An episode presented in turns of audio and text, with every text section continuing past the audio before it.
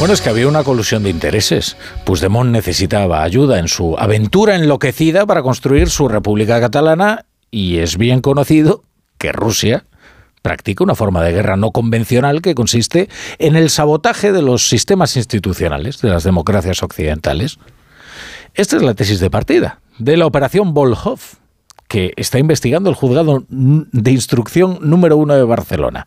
Su titular, Joaquín Aguirre, suma su nombre al del juez García Castellón como gran leviatán del gobierno, como gran saboteador de la ley de la amnistía. Ambos han decidido prorrogar sus investigaciones y con ello complican muy seriamente la transacción del gobierno de cambiar apoyo parlamentario a cambio de impunidad. ¿Qué tal cosa es la ley de amnistía, eh? que mañana se vota en el Pleno del Congreso de los Diputados? Tsunami Democratic y sus presuntos delitos de terrorismo y la trama rusa y sus presuntos delitos de alta traición complican el pago del precio de la investidura. Porque Pedro Sánchez, con su proverbial cuajo, insiste en que la amnistía pretende la pacificación de Cataluña. Pero Junts se encarga cada día de ridiculizarlo al recordarle de qué va todo esto. Hoy mismo, Laura Borrás le contestaba a Pedro Sánchez.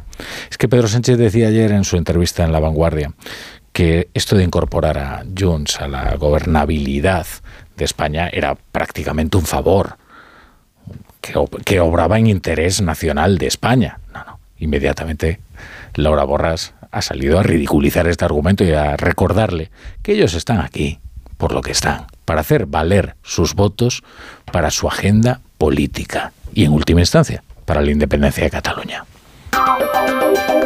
La brújula con la torre.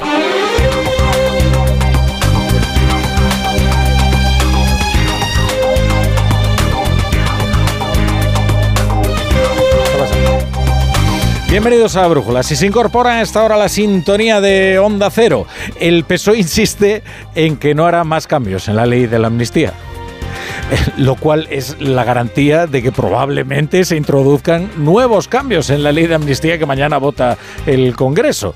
La nueva portavoz de Ferraz se llama Esther Peña.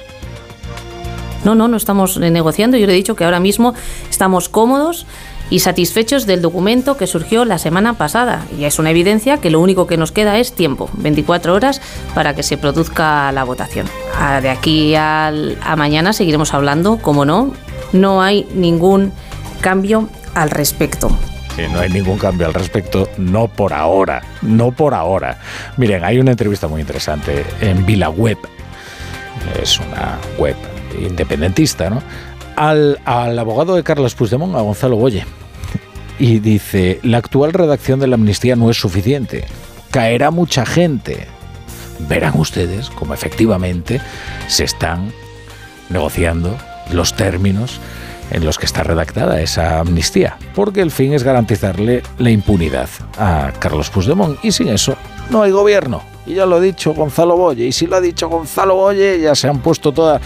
Vamos, van a tener que poner a trabajar a todo ritmo al equipo de parches legislativos. Porque es verdad que los jueces están complicando sobremanera la impunidad de Puigdemont y su entorno más cercano. No solo García Castellón.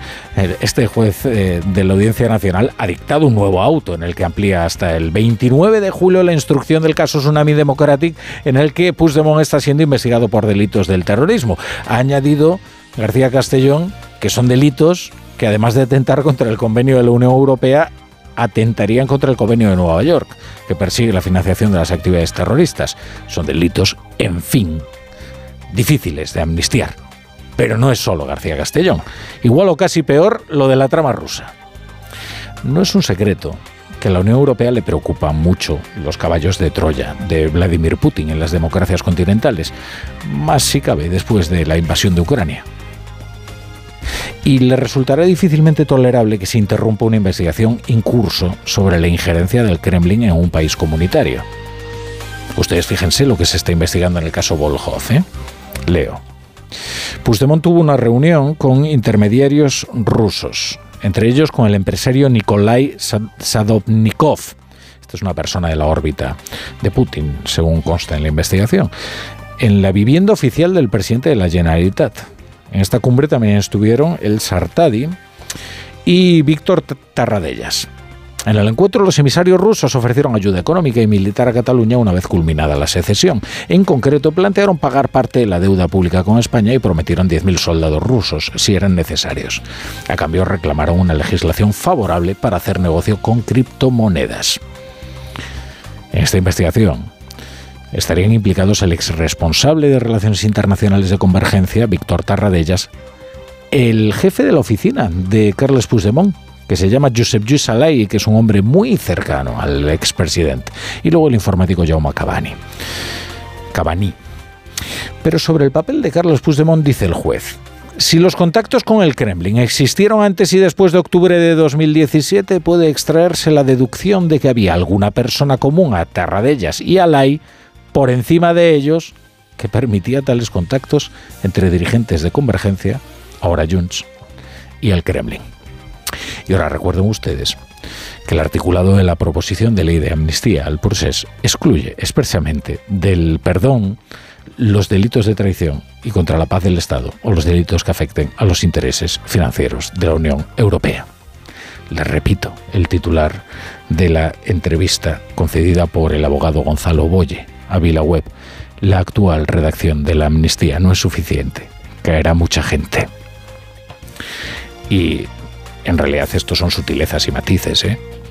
La amnistía, per se, es eh, una transacción vil, porque consiste en canjear impunidad por apoyo parlamentario.